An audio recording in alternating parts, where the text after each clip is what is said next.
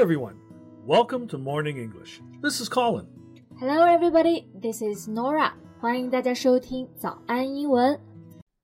在节目的开始，给大家送一个福利。今天给大家限量送出十个我们早安英文王牌会员课程的七天免费体验权限，两千多节早安英文会员课程以及每天一场的中外教直播课，通通可以无限畅听。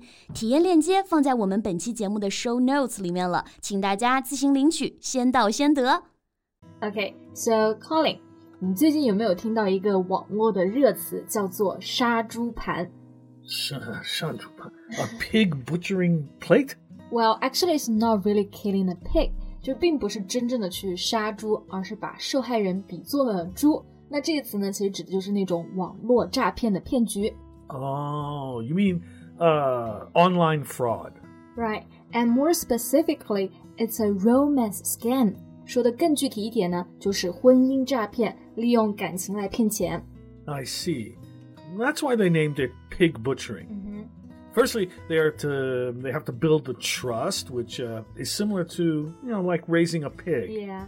And then after uh, uh, gaining the victims' hearts, uh, they will try to trick them for the money. yes, exactly. 那我们刚刚用到了两个词，都可以指诈骗。第一个呢就是 fraud，法律上呢我们用这个词是非常的多的。那另外一个就是 scam，指的就是骗局。 Romance scam 就是指的感情诈骗了。Yeah, uh, internet scams are actually nothing new anymore. Mm -hmm. Roses are red, violets are blue. The gorgeous date you met online may be scamming you. exactly，说的朗朗上口啊。那这几年呢，我们经常就听到“杀猪盘”这个词，其实对它的套路也非常熟悉了。但是呢，这类案件还是非常的常见，可能就是骗子也变得更加聪明了吧？Maybe. The scammers are becoming more sophisticated as well. 是的，那今天呢，我们就一起来就这个话题聊一聊。You know, this kind of romance-related scams are probably the most costly form of online fraud. Absolutely. 你知道我其实印象中最深刻的类似案件啊，就是几年前有一个软件叫做 WePhone，那这个软件的创始人苏小茂，他当时就被骗婚勒索了千万，然后最后呢选择了自杀。 Hmm, I think I might have heard of this. Uh, it was quite a sensation at the time. Mm -hmm. He committed suicide by jumping from the top of an apartment building, right? 对他最后迫于无奈，就直接从天台跳楼了。那他的遗言提到他自己的前妻霍星星，用到了“极其歹毒”这四个字。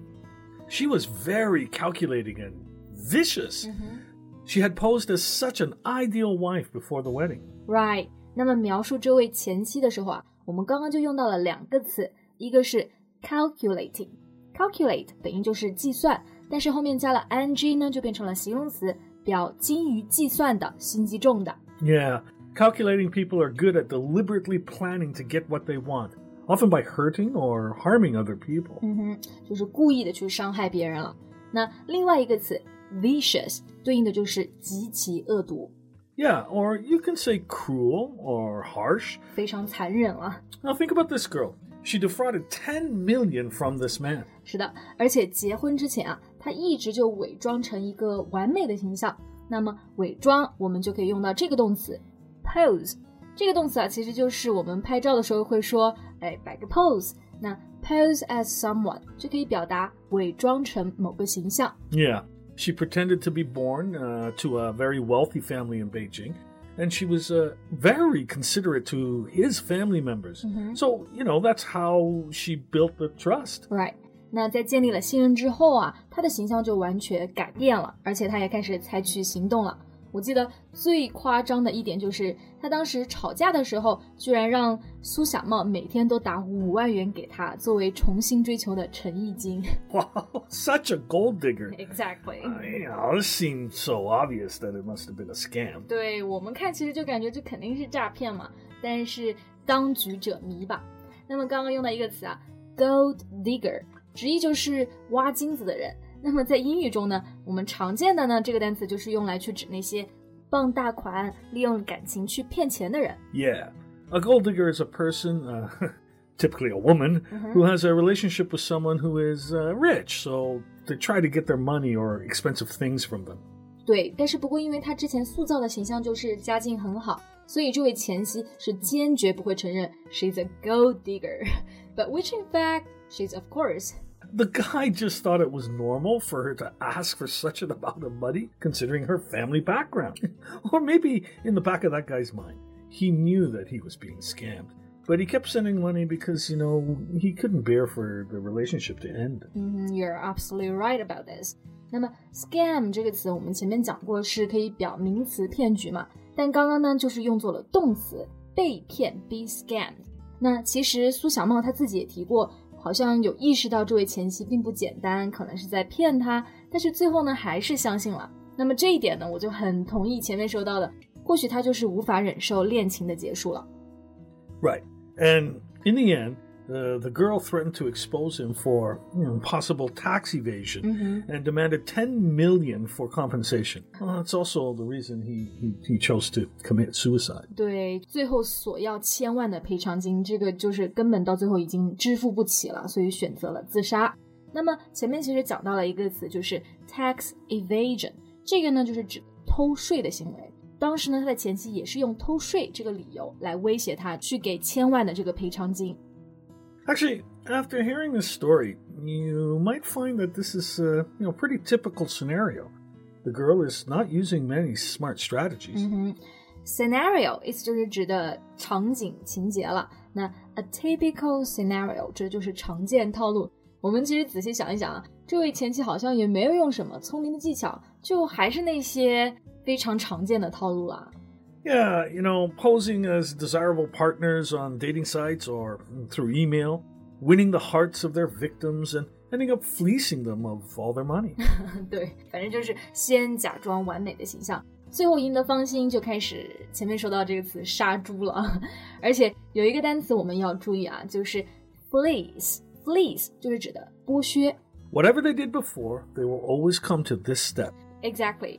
So you may wonder how is it possible people still fall for them if this is so typical and common? 就是为什么同样的套路总是有人上当呢？ Well, it seems that sometimes loneliness overrides one's common sense. And that's also why in those um, romance scams, the lonely hearts are the, the biggest targets. 对，的确是的啊。那 common sense 呢？我们知道就是指的常识了。可能真的就是很多时候 你的孤独已经胜过了你的理智还有常识，所以你就被骗了。Yeah, they lost their common sense. When people have been lonely for a long time and suddenly an ideal partner appears in front of them, it's um, easy to fall into this kind of romance trap.